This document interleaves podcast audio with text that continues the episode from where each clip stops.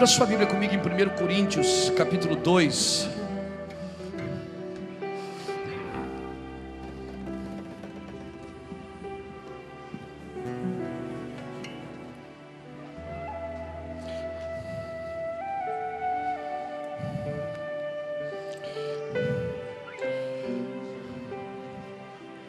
Eu conheci a história de um pastor corintiano que quando ele lia a Bíblia, ele dizia assim: ó, abra comigo Coríntios 2, Boca Júnior 0. Mas ainda bem que esse pastor não está aqui agora, né, irmão? Glória a Deus.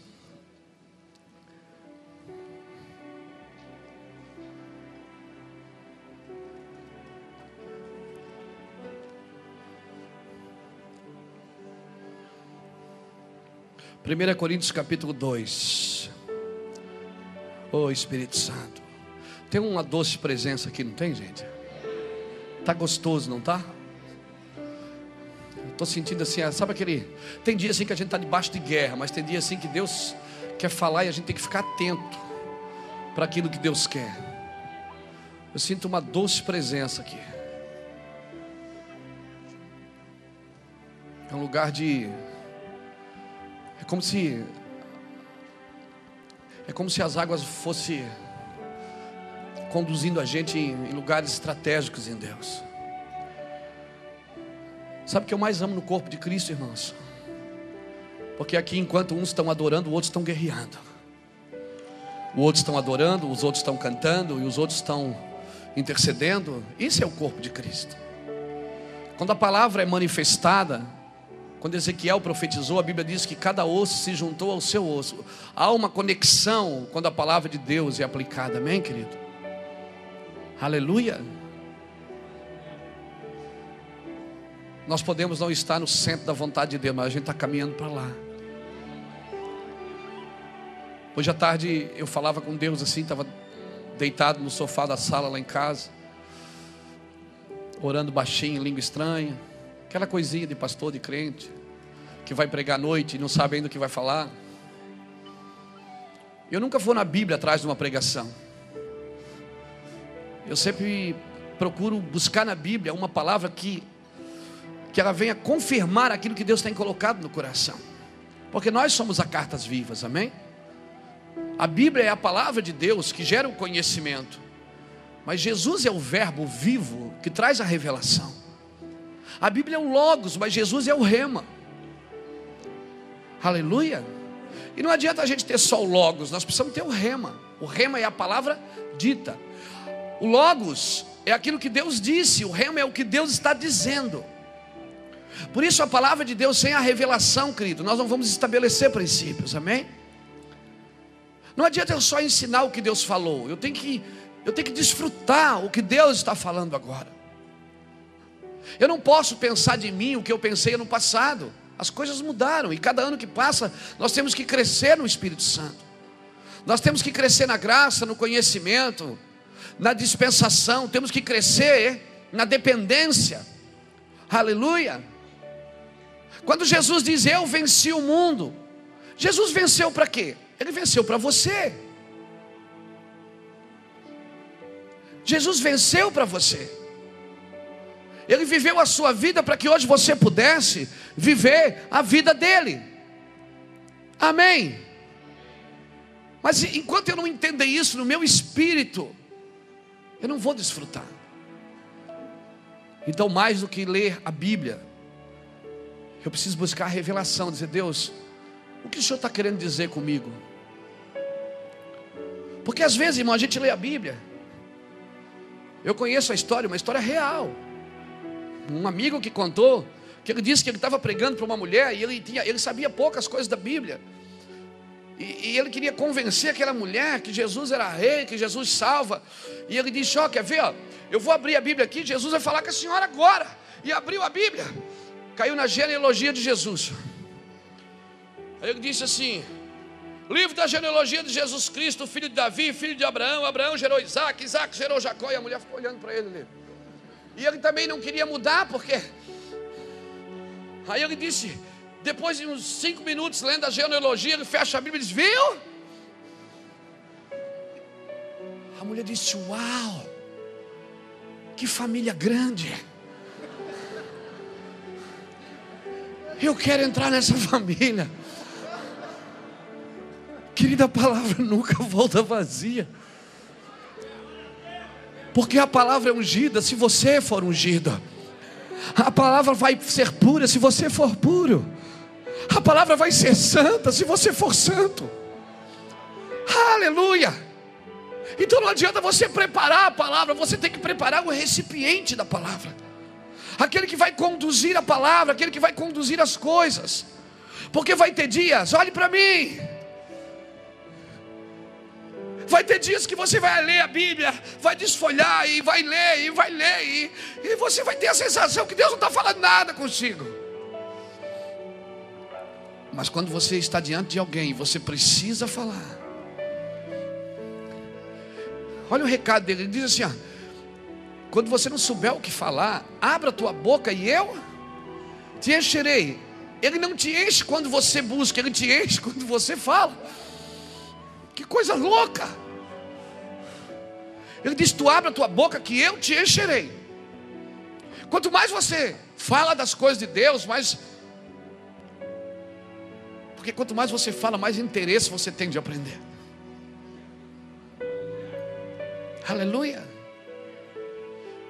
Então vou dar um recado para você. Não comece lendo, comece falando. Senão você corre o risco de só buscar, buscar, buscar, buscar e nunca liberar. Aleluia. Aleluia. Porque o Espírito que revela a Bíblia está dentro de você. O Espírito que ressuscitou Jesus está com você agora. A unção que estava lá com Noé, com Abraão, com Isaac, está aqui com você agora, amém? E nós temos que aprender a desfrutar o Espírito Santo agora. Por isso que quando a gente lê a Bíblia, como é que você quer ir para o céu? Você quer ir para o céu? Quem quer ir para o céu? Você já foi lá, sabe se é bom? Quantas histórias você já ouviu do céu? Por que, que aí dentro de você você tem vontade de. Nem que seja de bicicleta, quer ir para o céu. Mas você sabe se o céu é um espaço físico? É um é um lugar, é uma localidade, é uma cidade que Jesus está construindo. Por que, que a gente tem desejo de. Porque dentro de nós, querido, habita o reino de Deus. O extraordinário está dentro de você, amém? Não está fora de você. Abra comigo 1 Coríntios capítulo 2.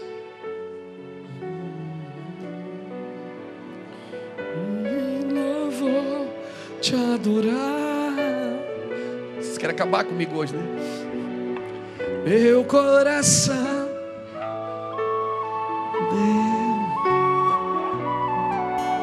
Diante do teu altar, Espírito.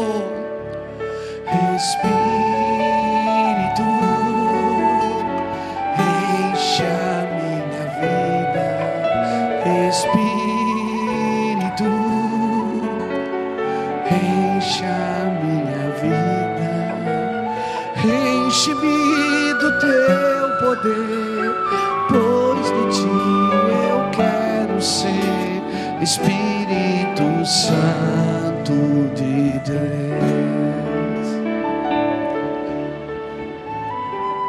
As minhas mãos eu quero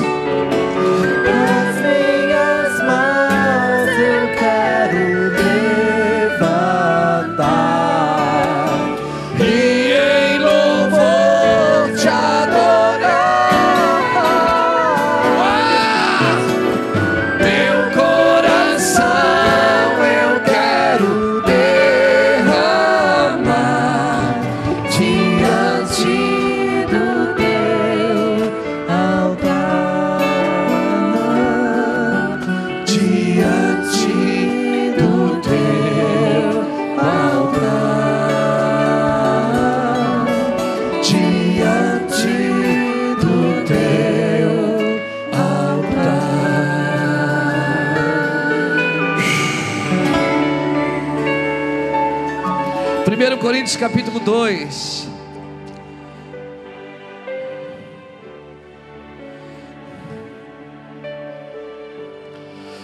Eu, irmãos, quando fui ter convosco anunciando-vos o testemunho de Deus, não fui com sublimidade de palavras ou de sabedoria, pois nada me propus saber entre vós, senão a Jesus Cristo e este crucificado.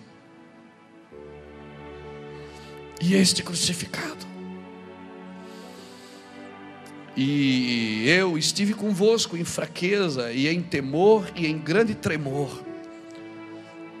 A minha palavra e a minha pregação não consentiram em palavras persuasivas de sabedoria humana, mas em demonstração do Espírito e de poder, para que a vossa fé não se apoiasse na sabedoria dos homens, mas no poder de Deus. Todavia falamos sabedoria entre perfeitos, mas não a sabedoria deste mundo, nem dos poderosos deste mundo, nem se que se aniquilam. Não, falamos a sabedoria de Deus oculta em mistério, a qual Deus ordenou antes do século para a nossa glória. Nenhum dos poderosos deste mundo a conheceu, pois se tivesse conhecido, jamais teriam crucificado o Senhor da glória. Mas como está escrito, as coisas que o olho não viu e o ouvido não ouviu e nem subiram ao coração do homem são as que Deus preparou para aqueles que o amam. Mas Deus nos revelou pelo seu Espírito. O Espírito penetra todas as coisas, até mesmo as profundezas de Deus. Pois qual do homem sabe as coisas do homem, senão o Espírito do homem que nele está? Assim também ninguém sabe as coisas de Deus, senão o Espírito de Deus. Mas nós não sabemos, não recebemos o Espírito do mundo, mas o Espírito que provém de Deus, para que pudéssemos conhecer o que nos é dado gratuitamente por Deus.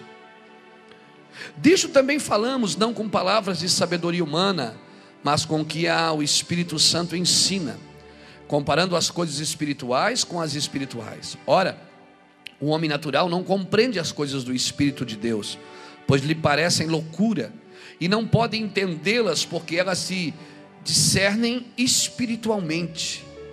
Mas o que é espiritual discerne bem a tudo, e ele de ninguém é discernido.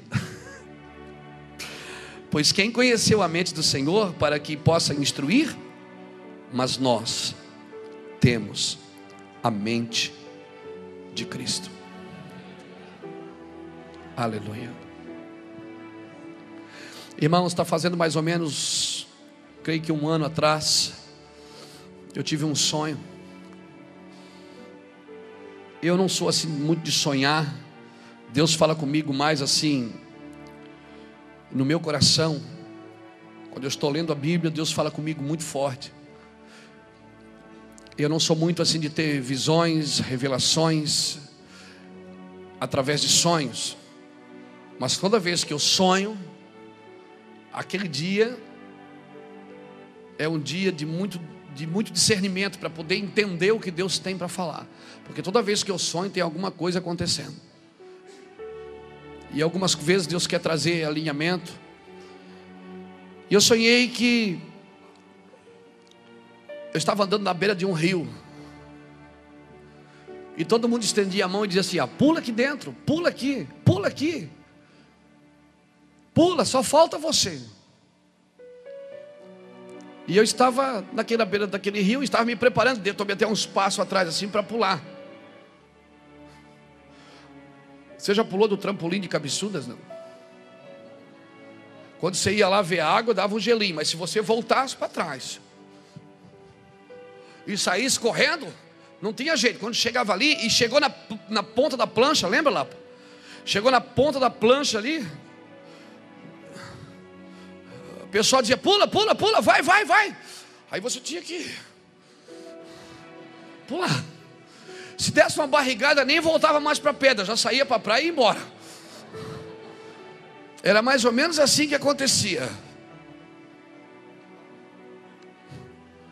E eu estava me preparando para pular naquele rio. Quando eu estou andando para trás assim para tomar impulso, alguém que estava em cima de uma árvore disse para mim: Não pula, não. Não pula, não, porque esse rio não é seu. Esse não é seu rio. Eu digo, tá, mas está tá, tá indo todo mundo e eu vou ficar aqui? Ele falou, ele me deu um, uma, um instrumento de cavar. E eu comecei a cavar um rio. Eu disse, tá, e as águas desse rio vão vir da onde? Ele disse, vai cavando que daqui a pouco você acha. E aí, irmão, naquele dia, naquele sonho, eu comecei a ver um rio diferente. E aí eu fiquei no meio dos dois rios assim. Um era um rio de ouro. Sabe? Aquele rio amarelo, assim, aquelas coisas brilhosas. O outro era uma água bem limpinha que você viu o fundo. Aí eu fiquei, será que eu pulo naquele ali? Eu pulo nesse aqui. Aí o senhor falou assim: qual foi o que você cavou? Eu digo, foi esse. Ele disse, então pula nesse. Aí eu pulei naquele e acordei. Eu fiquei uns três dias assim, em stand-by, esperando entender o que, que, que Deus queria falar comigo. E Deus começou a falar, disse assim: o mundo, ele também tem um, ele também tem um curso. O curso deste mundo, ele representa um rio. A Bíblia fala em Salmo 46 que há um rio cujas correntes alegram a cidade de Deus. Ezequiel, como hoje pastor Jefferson abriu esse culto, daí quando ele abriu o culto mesmo, daí pronto. Abriu com Ezequiel 47, falando do rio que sai debaixo do trono de Deus, do lado direito. Do lado direito. Ezequiel profetizou. E você sabia que em Jerusalém, na festa dos tabernáculos, todos os anos, no último dia da festa, um sacerdote pegava uma talha de água, ia no lado direito, subia no limiar do templo e despejava aquelas águas. A festa do tabernáculo, todo mundo vinha, ficava sete dias acampados em barracas ao redor do templo, porque eles queriam relembrar os 40 anos, ou melhor, que eles ficaram no, no, no que os seus pais ficaram no deserto, os 40 anos habitando em tendas. Então eles vinham e habitavam em tendas. E no último dia da festa, o sacerdote subia com uma talha de água e despejava água para relembrar a profecia de Ezequiel 47, porque Jerusalém acreditava literalmente que uma, um poço de água ia surgir do lado direito do templo e acabar com o problema, porque o problema no Oriente sempre foi água. E aí a Bíblia diz que Jesus estava em Jerusalém na festa dos tabernáculos. E a Bíblia diz assim: no último dia da festa, Jesus subiu naquele lugarzinho, aonde o sacerdote ia jogar água. E ele diz: Quem tem sede, vem a mim e beba. Jesus estava dizendo o seguinte: as águas que vocês estão esperando, sou eu. Só que nós, irmãos, com a nossa mente natural, nós não podemos entender esse curso. Nós não conseguimos entender o rio de Deus que sai do lado direito do templo. Jesus está sentado à direita de Deus. Ezequiel já estava falando de Jesus, desse rio que passaria e que correria. E Jesus disse: Aquele que crê em mim, uma fonte fluirá do seu interior. Depois ele já não fala mais de fonte, ele diz que é um rio. Porque começa com uma fonte, mas à medida que você deixa jorrar, isso se transforma em um rio na sua vida. Ou você resolve, ou você quer ficar, ou você quer ser uma fonte ou um rio. Por isso que as coisas espirituais, elas são discernidas espiritualmente. Você não pode ler a Bíblia só como uma palavra logos, só como informações históricas, geográficas. Não, você tem que ler a Bíblia com os olhos de Deus e pedir ao Espírito Santo, me dá a revelação do que o Senhor está querendo dizer aqui. O que Jerusalém precisava entender que aquelas águas que vinham do lado direito do templo, elas representavam Jesus. Jesus dizia muitas vezes: Eu sou a água viva, quem de mim beber, jamais terá sede. Irmãos, o que eu quero falar nessa noite para você, é que as coisas desse mundo, elas podem aniquilar a sua revelação. Elas andam muito juntas, sempre andaram tudo, sempre andou junto. A tenda de Davi, ela foi construída na mesma época que ainda existia o tabernáculo de Salomão. Quando Davi trouxe a tenda para Israel, ele não trouxe Ele trouxe a tenda, ele trouxe a arca para Israel, ele não colocou ela no tabernáculo, ele fez uma tenda. E mas ainda havia sacrifícios no tabernáculo. Sempre anda junto. Ismael e Isaac viveram juntos. Saul e Davi viveram juntos. Religião e reino vivem muito perto. A árvore da vida e a árvore do bem e do mal estavam no mesmo jardim. A carne e o espírito vivem juntos. O que eu quero dizer para você é que sem a ajuda do Espírito Santo, nós não podemos discernir o que é de Deus para nós e o que não é. Aleluia! Porque as coisas espirituais, elas são discernidas espiritualmente. Você pode estar mergulhando num rio que seja banhado de ouro, de especiarias, e não ser o rio que, tem, que Deus tem para você. Aleluia! Louvado seja Deus, a religião e o reino, querido, caminham muito perto, caminham muito junto. O Espírito e a mente andam muito junto. O Espírito Santo é Ele que revela Deus em nós. Ele revela em nosso espírito, não na nossa mente. Ele revela no espírito para a gente renovar a mente. Amém? Ele revela no espírito, vou repetir, para a gente renovar a mente. Agora você precisa ter muita atenção no seu espírito, mais do que na sua mente. Por quê? Porque quando você receber uma revelação no espírito, a sua mente pode entrar em parafuso.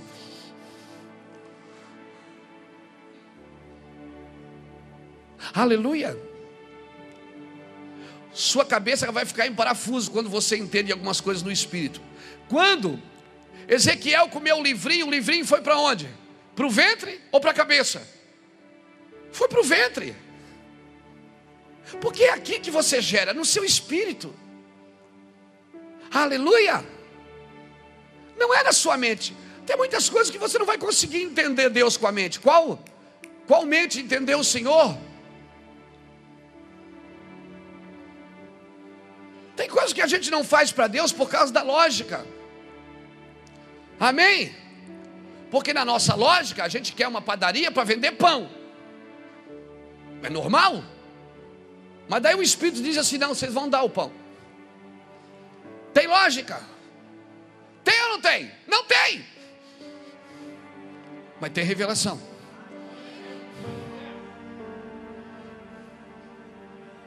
E quando é que você sabe que você está vivendo uma revelação?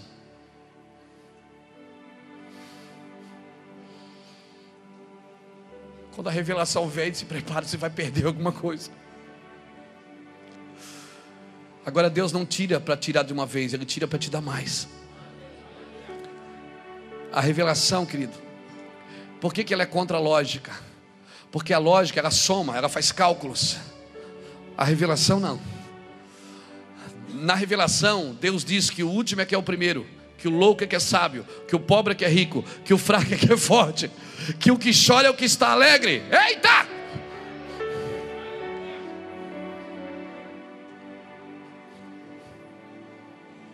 Na revelação, Deus diz: não senta na primeira fila, senta na última. Aí alguém traz você para a primeira. Na revelação, a gente não faz conta. Na lógica a gente faz conta. Na lógica, cinco pães, dois peixes dá para uma criança, dá para um menino. Na revelação dá para uma multidão.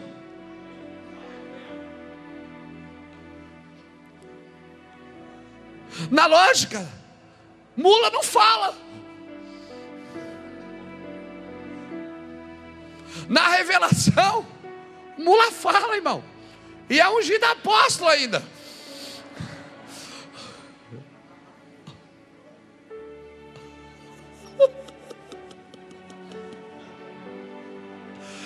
Lógica você não ia dar nada na vida. Mas na revelação você está aqui nessa noite, amém? Amém. É você que escolhe que rio que você quer andar.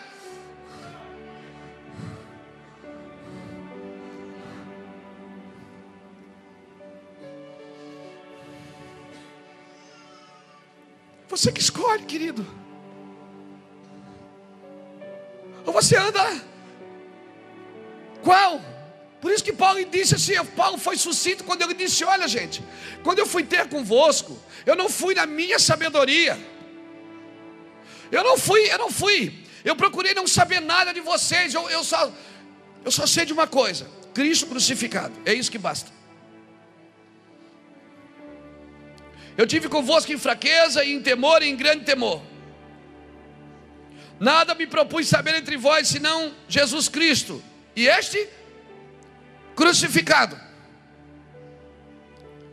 Sabe o que, que Paulo está dizendo aqui? Ele está dizendo assim: ó, quando, ele, quando ele pregava para alguém, ele não dizia assim: ó, Você sabia que Jesus pode te curar? Não, ele não dizia. Ele só dizia: Sabia que Jesus morreu por você? Cristo crucificado é tudo na sua vida? Por isso que quando Jesus curava alguém, ele não dizia, vai, a tua fé te curou. Ele dizia, vai, a tua fé te salvou.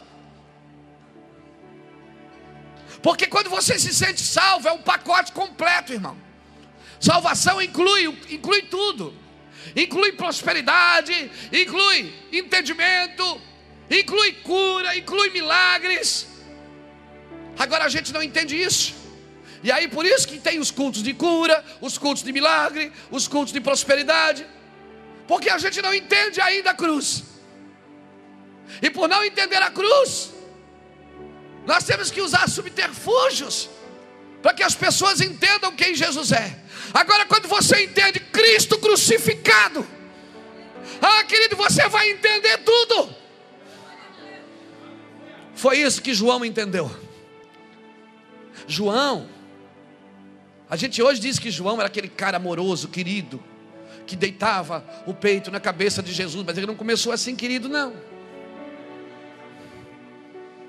Lucas capítulo 9 diz que João um dia não quiseram receber Jesus em Samaria. João olhou para Jesus e disse: Tu quer que eu ore ali e mando fogo, destrua tudo? Jesus disse: João, vai aprender o que é misericórdia. João negociou com Tiago, irmão dele, e disse: Tiago, vamos conversar com a mãe, vamos falar com a mãe, falar com Jesus, para eu sentar do lado direito e você do esquerdo, para a gente ser o embaixador do lado direito e do lado esquerdo. Para Jesus arrumar um cargo para a gente no céu quando a gente chegar lá. E aí a mãe de Jesus disse: assim, eu tenho um pedido para fazer. O, João, o senhor sabe, é tão querido, né? Ele deita a cabeça no teu peito. Não dá para dar um lugarzinho de honra para ele lá no céu e assim para dar um, não precisa nem do salário. É mais por mas é a posição mesmo.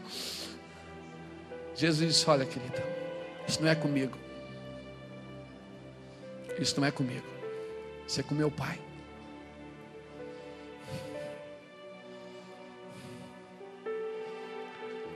Sabe onde é que João aprendeu a ser carinhoso e amoroso? Foi na cruz. Porque ele foi o único apóstolo que foi na crucificação. Ele foi o único apóstolo que esteve lá, e seis horas que Jesus ficou na cruz, João esteve lá.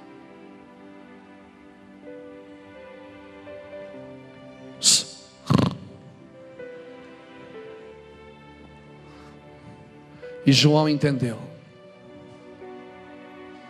o que é amor. Ele não aprendeu numa, numa conferência de intimidade, ele não aprendeu numa conferência sobre amor, não. Ele, ele aprendeu olhando para Jesus, naquela cruz. E pensando, cara, tá todo mundo cuspindo nele, agredindo ele, atacando ele, e ele dizendo, Pai, perdoa que eles não sabem o que fazem. E ali João entendeu o que é amor. Enquanto você e eu não tivermos uma revelação do Cristo crucificado, nós não vamos entender o evangelho genuíno. E aí sim nós vamos para a igreja tentar negociar com Deus a salvação. E se der, a gente já queria até umas coisinhas a mais, fiz até uma listinha aqui, ó.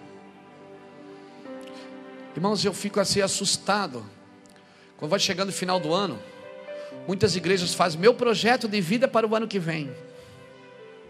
Nem pergunta para Deus se Deus tem algum projeto para ele. Ele faz o projeto dele e diz: Deus, eu quero isso, eu quero aquilo, eu quero aquilo. Aí ele põe dentro do envelope, põe um dinheirinho junto para dar uma força. E diz: Deus, esse é o meu, meu projeto de vida. E Deus fica olhando, eu fico imaginando Deus abrindo aqueles envelopes no céu,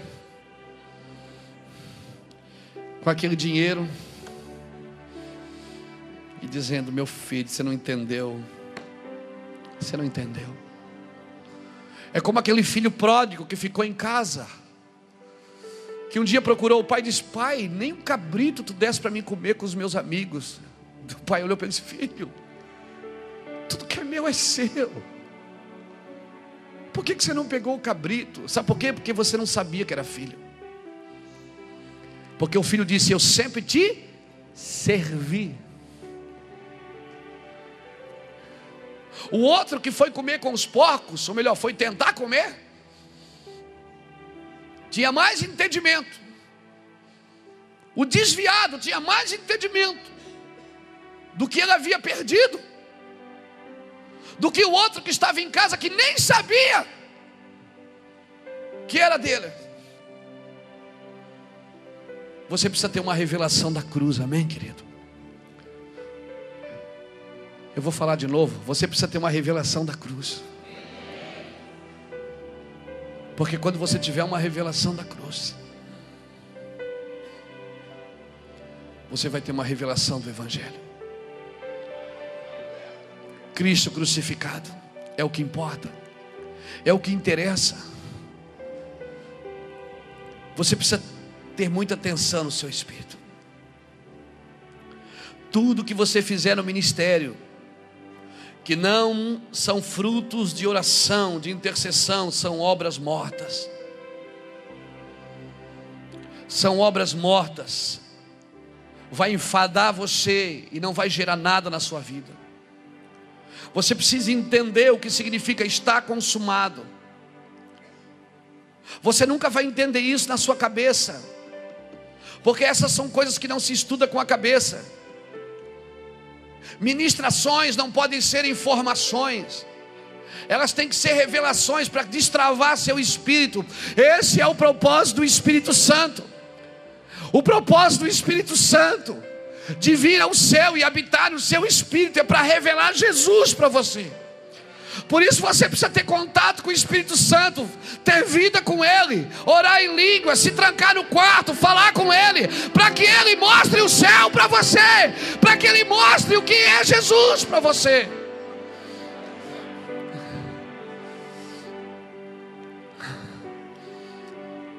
E quando descobrimos isso, nunca mais vamos adorar pregadores. Nunca vamos mais, nunca mais vamos adorar adoração nunca mais vamos adorar a denominação, nunca mais. Sabe por quê? Porque tivemos uma revelação do Cristo crucificado.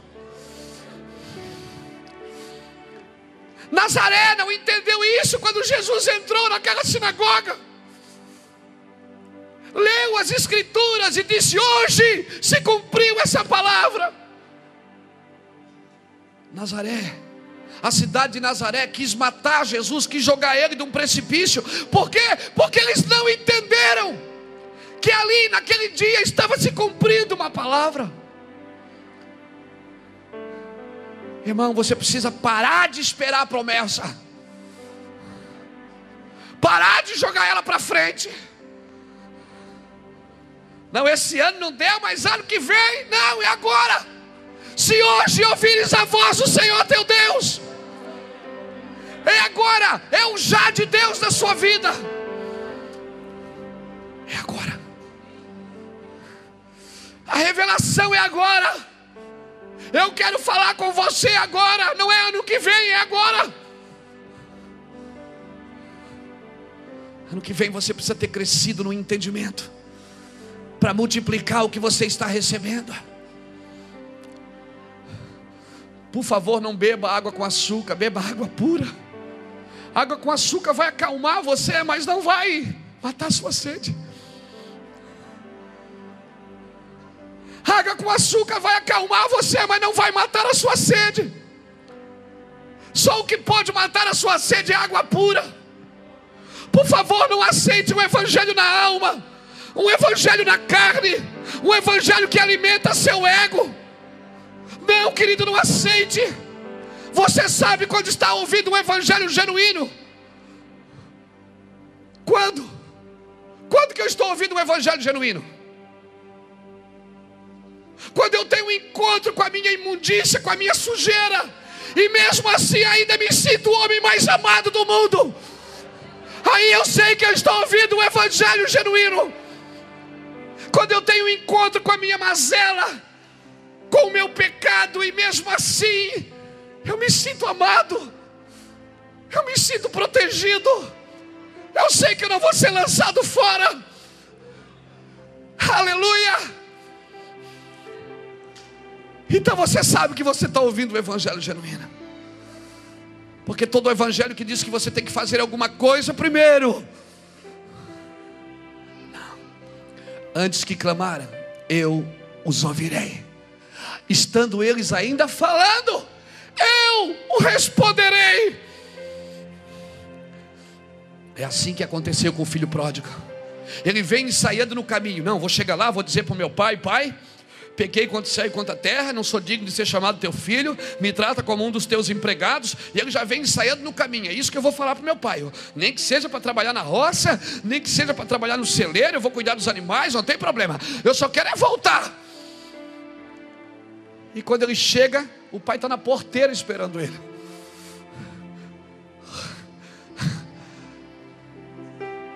Tudo que ele havia ensaiado para falar caiu por terra. Tudo que ele havia ensaiado para falar caiu por terra. Por quê? Porque você nunca vai vencer a misericórdia de Deus. Você não está aqui porque você merece. Você não é um cristão porque merece. Você é um cristão por causa da misericórdia de Deus. Por causa da cruz de Jesus. Aleluia. Você não é merecedor de nada. Você está aqui por causa da glória. E eu vou dizer uma coisa: você não precisa esperar o final do culto para aceitar Jesus. Pode fazer isso agora. Pode fazer isso agora. Se Deus te pegou agora, venha para cá. Você não precisa esperar o final. Se foi agora que ele falou, mexeu com você. Não precisa esperar o final, não.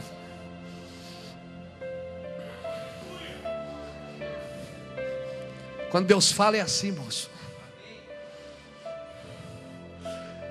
Você sabe quando você está num lugar de revelação. Porque você tem coragem de falar dos, dos seus lixos. Abrir a privada. E mesmo assim se sentir o homem mais amado do mundo. Você sabe quando você está num lugar de misericórdia. Aleluia. Eu sonho com um tempo que a igreja vai ser tão santa. Ela vai estar tão nas regiões celestiais, pastor Juscelio, que as pessoas, elas antes de começar o culto, elas vão perguntar com quem eu falo para aceitar Jesus.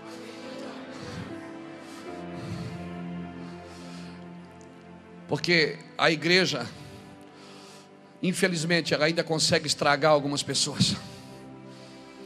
Consegue, ela consegue ainda muitas vezes carregar as pessoas de religião com tantas regras, tantas regras. Olha, faça isso, isso, isso, isso.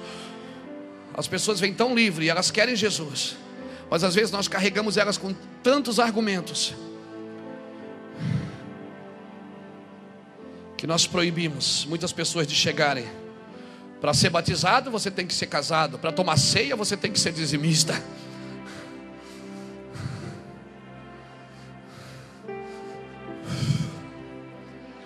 Eu fico imaginando Zaqueu em cima daquela árvore, escondido de Jesus.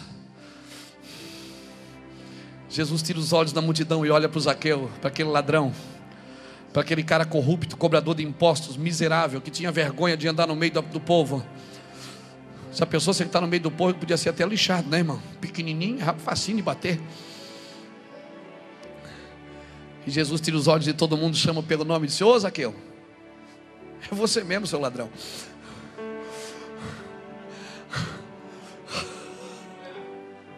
Tem gente que Deus fala com ele e diz: Eu não sou digno. É, e Deus não sabe, bobão. É como se Deus não soubesse quem você é. E Deus não sabe que você não é digno. Claro que Ele sabe que você não é digno. Mas não é porque você merece, é porque você precisa. Eu não sou um pregador porque eu sei falar, irmãos. É por causa da sua misericórdia.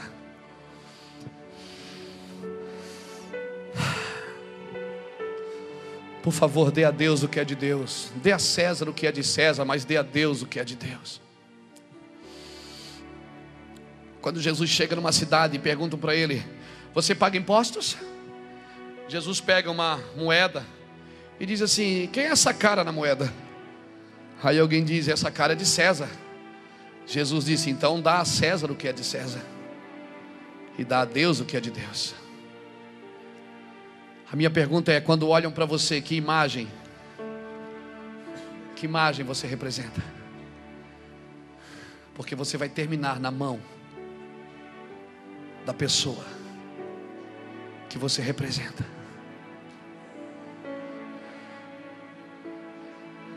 Quando olham para você, que imagem dá para ver em você? A imagem da terra ou a imagem do céu? Porque é nessa mão que você vai terminar.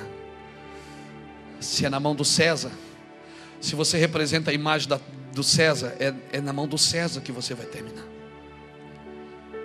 Agora, se quando olham para você, quando eu olho em você, eu sinto em você a paz do Senhor. Quando eu olho em você, eu sinto em você a paz do Senhor. Tenha paz, ó meu irmão. Tenha paz com teu irmão. Tenha paz comigo.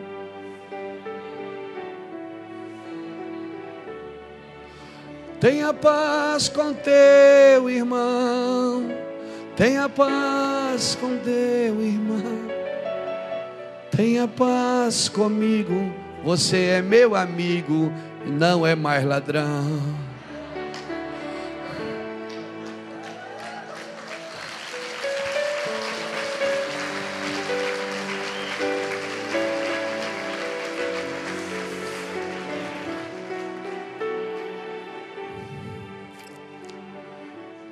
Não roube de você mesmo a oportunidade de ser feliz. Não roube de você mesmo a oportunidade de servir a Cristo. Hoje eu estou evangelista, irmão. Aleluia. Hoje eu estou evangelista. Se você perder a simplicidade de ganhar uma alma, se você perder o gosto do que é isso, se você preparar uma igreja só para crentes, você não vai entender o que eu estou falando estou com vontade de ganhar alma. Sabe, ganhar. Ganhar. Essa é a minha vontade. Você não pode dar aos homens o que é de Deus e você não pode dar a Deus o que é dos homens. O que é que você tem que é de Deus? Dê para Deus. O que é que você tem que é dos homens? Dê para os homens. A Bíblia diz que Deus nos resgatou da nossa vã maneira de viver. Deus nos resgatou da nossa vã maneira de viver. Quando nós temos a mente de Cristo, irmãos. Quando nós temos a mente de Cristo, a nossa mente está firmada no céu. E não tem outra forma de ter a mente de Cristo se não for pelo Espírito Santo de Deus. O Espírito ele revela as profundezas de Deus. Quando Estevão pregava em Atos capítulo 7, Estevão pregava com tanta veemência, mas aquelas pessoas presas na mente apedrejaram ele, porque pessoas presas na mente, elas respondem com pedras. Quando alguém toca em você e você ainda é preso na mente, você vai responder com pedras, pode ter certeza disso. Mas quando alguém toca em você e você não é mais preso na mente, uma mente que não foi treinada para pensar em Deus, ela não saberá enfrentar situações negativas.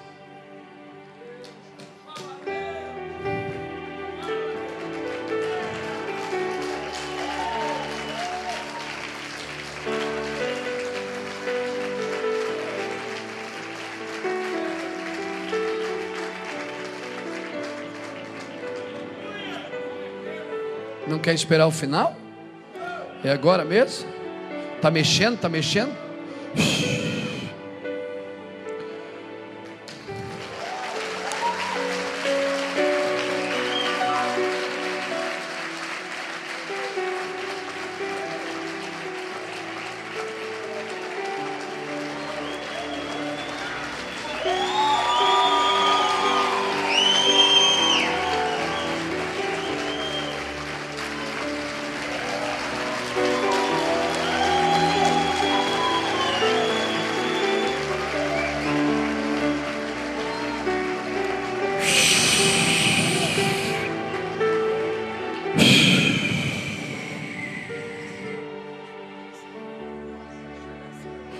Chorar, filha. Fica à vontade. Aqui você pode.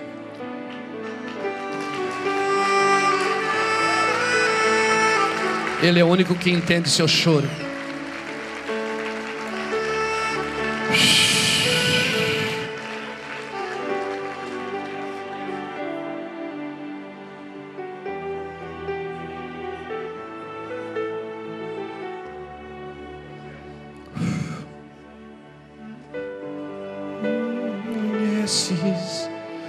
Meu coração, Senhor.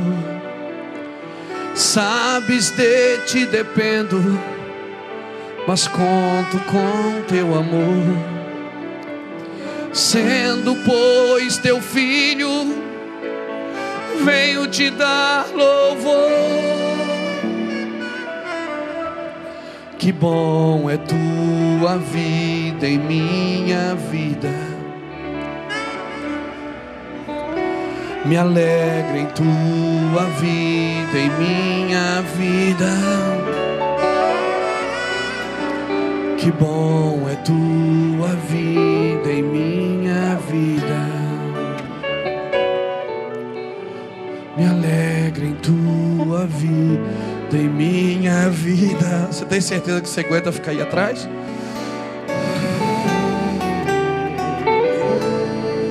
É muita unção, cara. Abraço aqui.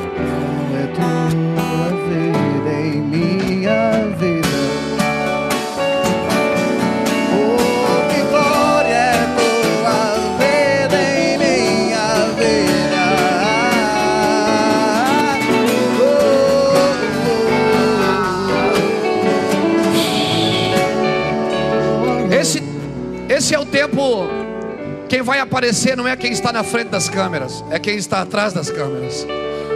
Esse é o tempo que a unção não vai tocar só os que estão na frente, vai tocar aqueles que estão atrás, aqueles que nunca apareceram.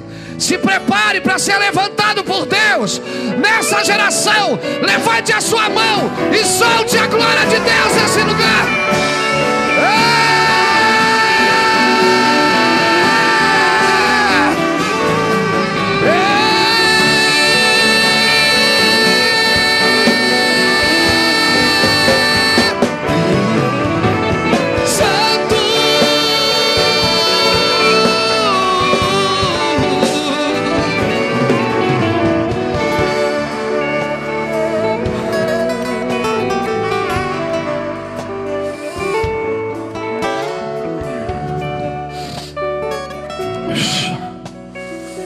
Prepare.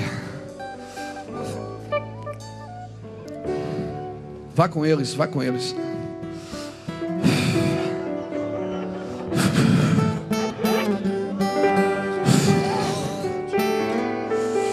Shokataralabassoria lala, sorrebakalalabassoria lá. Senhor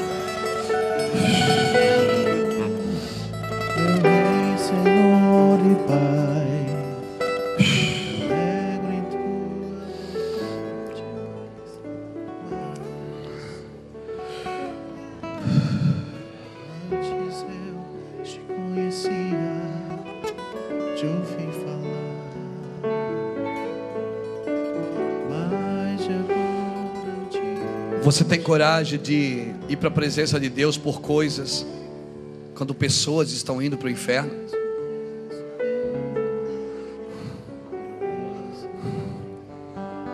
Você tem coragem de ir para a presença de Deus atrás de coisas, coisas que você deveria dominar sobre elas?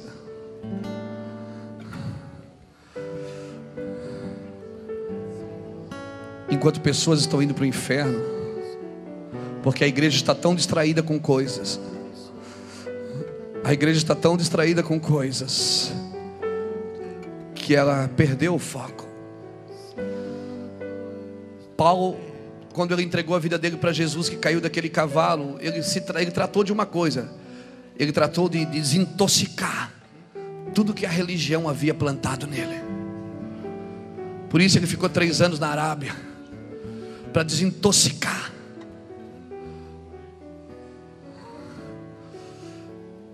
Será que os músicos dessa geração têm coragem de cobrar para cantar nas igrejas enquanto pessoas estão indo para o inferno?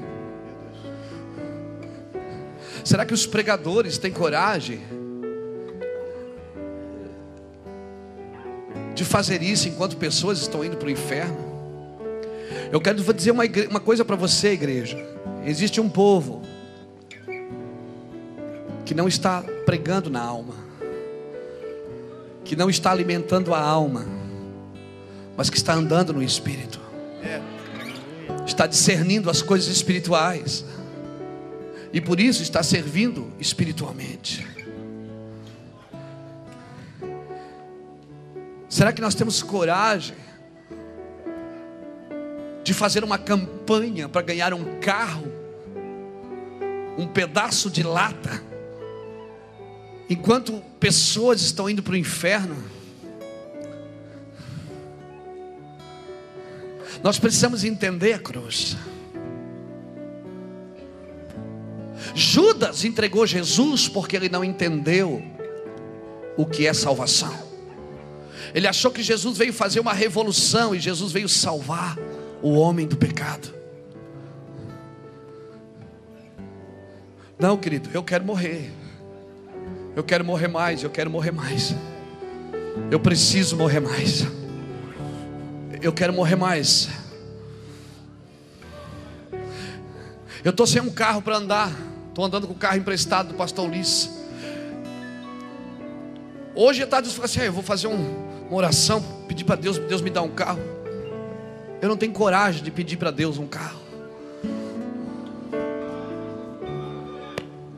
Eu não tenho coragem de pedir para Deus uma casa. Ah, mas você tem que pedir, pedir, pedir, dá-se-vos-á. Deixa esse versículo para os incrédulos. Deixa esse versículo para quem não conhece o coração do Pai. Porque eu vou dizer, a gente pode até começar assim, pedindo, pedindo, batendo, batendo. Mas tem um dia que a gente não quer nada, irmão. Vai chegar um dia que você não vai querer nada. Eu vou dizer uma coisa: vai chegar um dia que você vai olhar para trás e vai ter vergonha do seu cristianismo de 3, 4, 5 anos atrás. É com isso que eu sonho. Quem tem que se arrepender não é os ímpios, é os crentes. Quem está precisando se arrepender não é os ímpios. Porque essas quatro pessoas aqui, elas não vieram aqui na frente por nada. Agora nós podemos levá-los para o céu ou levá-los para a religião.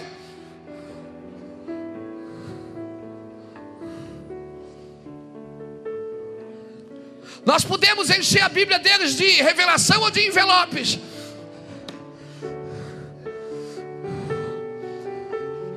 Não, você precisa entender o que eu estou dizendo.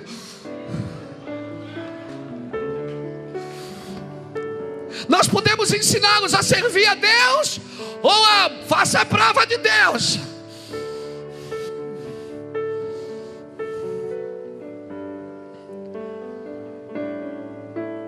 É nós, os guias, que podemos levar as pessoas até o céu ou pará-las na gente.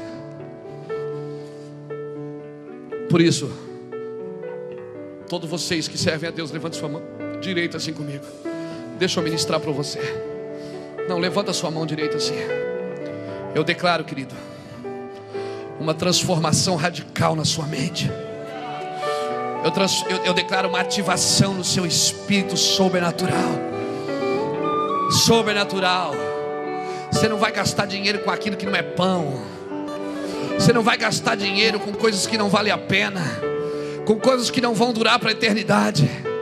Eu profetizo que você vai viver bem, vai comer bem, vai morar bem, vai ter o seu bom carro, a sua boa casa, mas essas coisas nunca terão você. Eu declaro sobre a tua vida em nome de Jesus Cristo. Conheça o céu sem a influência da terra. Conheça o céu sem a influência da terra. Multiplique o céu, eu declaro. Não, levanta sua mão. Eu declaro que você vai ser um provedor na terra. Eu declaro que você não vai atrás de pão, você vai atrás de semente. Eu declaro sobre a sua vida em nome do Senhor Jesus Cristo. Seus negócios vão faturar muito. Sabe por quê? Porque o reino de Deus tem o seu próprio recurso. E quem anda no reino de Deus vai prosperar. Levanta a sua mão e diga comigo: Eu sou essa pessoa, Jesus. Eu sou essa pessoa. Receba nessa noite essa ativação no seu espírito, querido. Eu declaro sobre a sua vida. Nem que você queira, você não vai conseguir pregar outra coisa se, for, se não for o reino de Deus. Aleluia. Suas ministrações, elas vão ministrar no espírito. Amém. Quando Moisés trouxe o povo de Israel ao redor do Monte Horebe, você sabia que eles ficaram aproximadamente uns três anos por ali?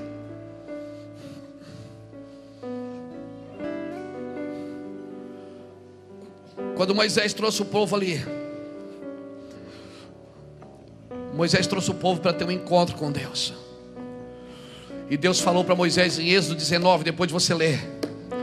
Deus falou assim: Moisés, prepare o povo porque eu vou descer. Eu vou descer.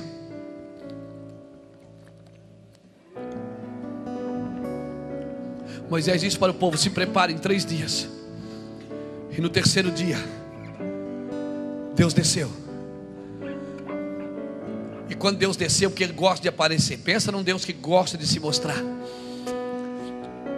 Ele gosta que você perceba que Ele chegou. Houve clangor de buzinas, relâmpagos, raios no céu.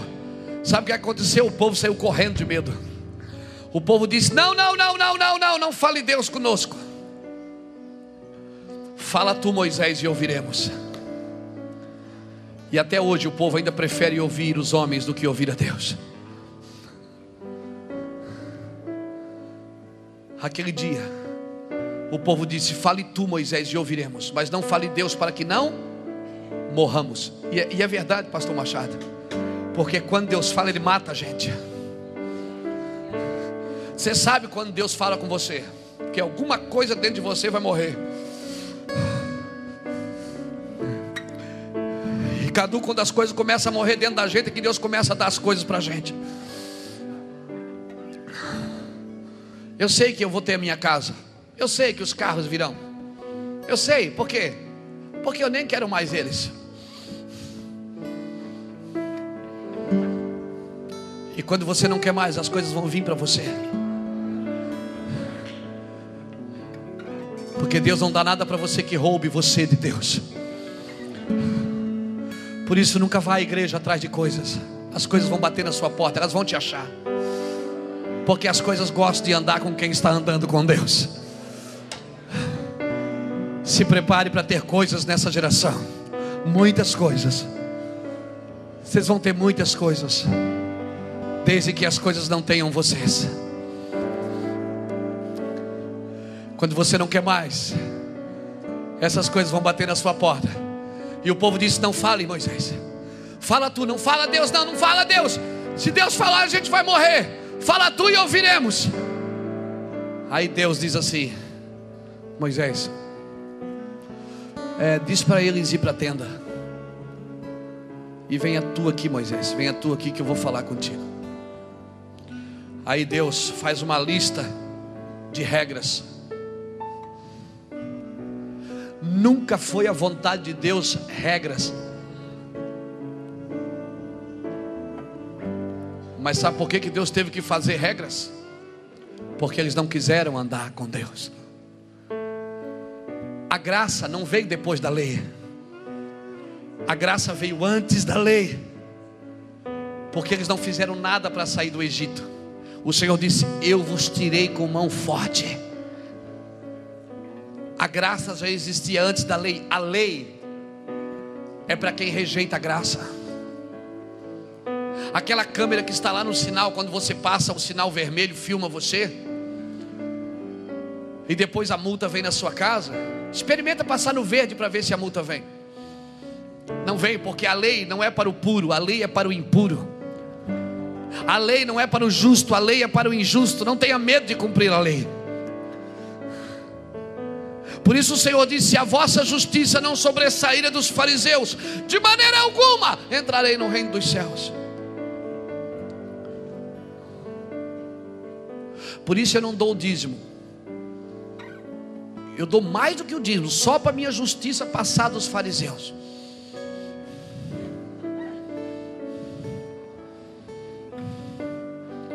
Nem que seja 10,5. 11. Só para a justiça passar.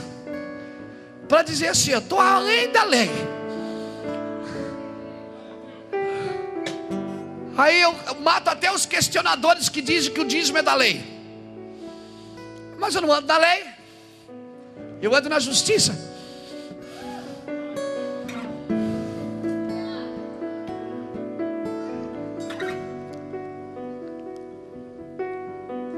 Não ande na sabedoria deste mundo.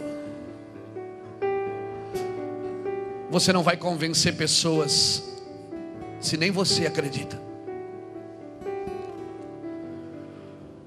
Você só vai aí até onde você enxerga. Você só vai até onde você enxerga. Por isso que quando o Senhor chamou Jeremias, ele disse: Jeremias, o que tu vês? O Senhor, Jeremias disse: Eu vejo uma vara de amendoeira, de amendoeira. Deus disse: Viste bem, porque é assim que eu velo pela minha palavra. Você só vai andar até onde você vê, querida. A minha pergunta é: o que você está vendo? Só o encontro com Deus levará você para o descanso de Deus. Eles não quiseram entrar no descanso de Deus. Por isso eles andaram 40 anos no deserto. Deixa eu terminar.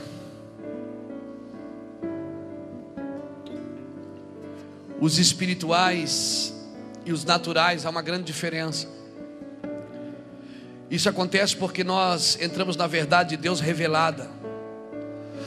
Nós precisamos deixar somente a verdade escrita, nós precisamos entrar na verdade revelada, nós precisamos crescer nos mistérios de Deus. Para pessoas naturais, mistério é algo escondido. Para pessoas espirituais, mistério é algo natural. Tem gente que a gente diz assim: Deus falou comigo. Ele diz: Ah, Deus falou. Como que Deus falou? Falando.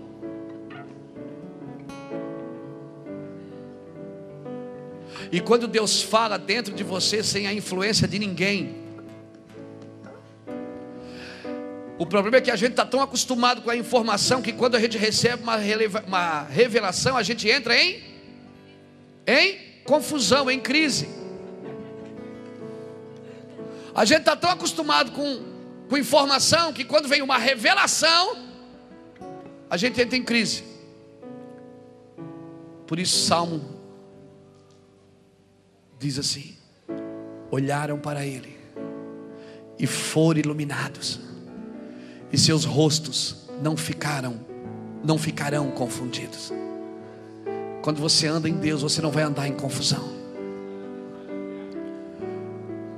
Experimenta consultar o Senhor para tudo que você for fazer. Vá além da sua vontade. Não espere que Deus vai dar uma procuração em branco para você fazer porcaria e depois Deus só vir assinando atrás. Dizendo eu respaldo, eu respaldo, eu respaldo, eu respaldo, eu respaldo. Não, Deus não trabalha assim. Moisés chamou o povo para que conhecesse a Deus sem uma influência dele, sem uma influência da terra. Mas o povo não quis. Não modele somente a sua vida a influências humanas. Você prefere ouvir homens ou ouvir a Deus?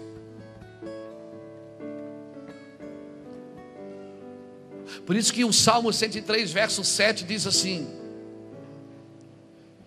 que a Israel, Israel conheceu os seus feitos, mas Moisés conheceu os seus caminhos.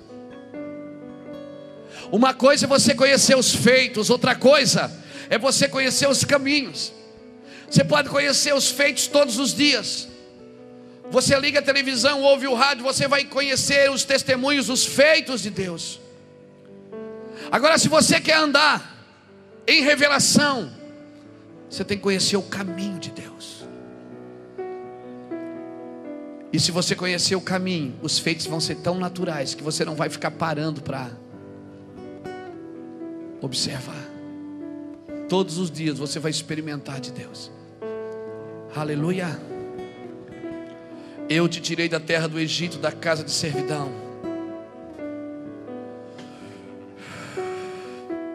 Foi ele que te tirou, não foi você. Foi vós, não foi vós que me escolheste, foi eu que escolhi a vós.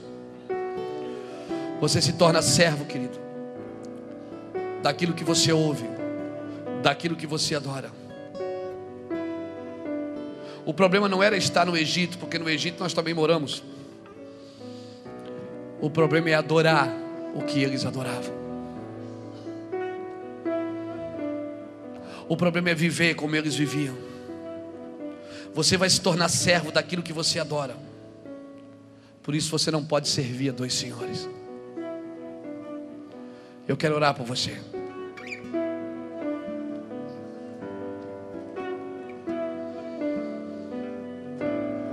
Quando Deus entra na sua vida, você não precisa mais viver do jeito que você vivia.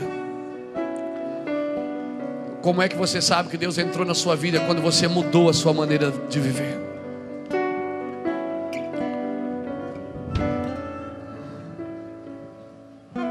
Eu quero orar por você.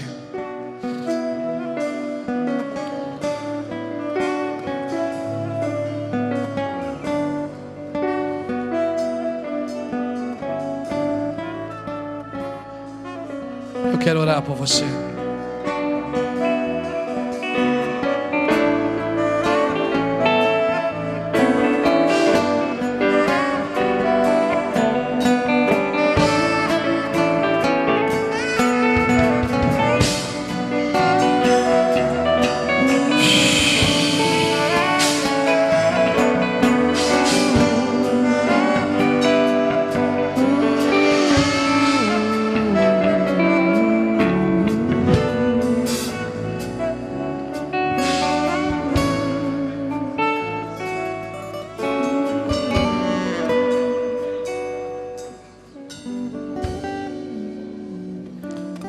Orar por você.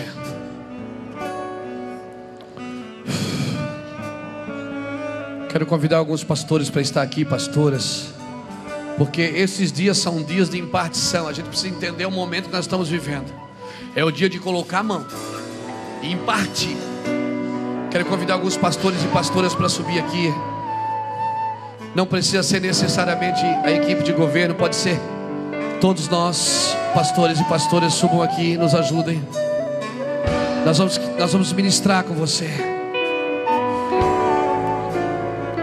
Se o mundo é redondo, eu sou quadrado.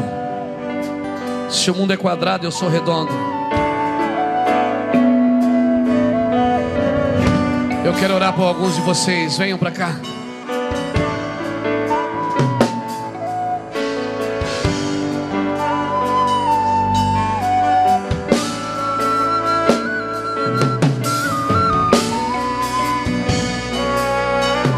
Proteja a tua casa, proteja a tua família.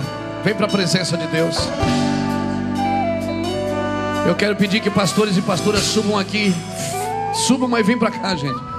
Nos ajude aqui. Nós queremos ministrar com você, impartir com você. Ministrar sobre a sua vida, colocar a mão em você.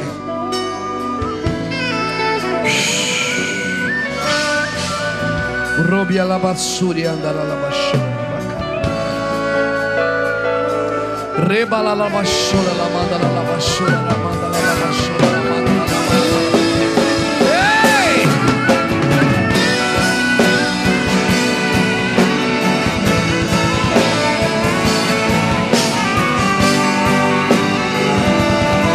preciso de alguns aparadores aqui também. Eu quero pedir alguns aparadores aqui. Me ajudem aqui, gente. Diáconos, por favor, nos ajudem aqui.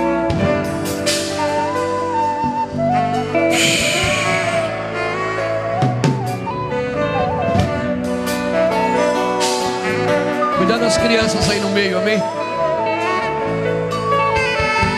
Você que está em casa, receba também em nome de Jesus Cristo.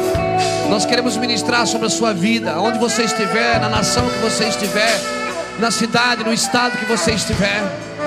Que o Senhor imparta com você essa responsabilidade de trazer à terra o reino de Deus, o reino dos céus, não uma religião, mas o reino de Deus. Receba essa impartição, querido. Em nome do Senhor Jesus Cristo, nós declaramos sobre a sua vida. Você que está em casa, você que está numa nação, em outros países, em outras nações. Receba a glória de Deus, aonde você estiver, em nome de Jesus Cristo.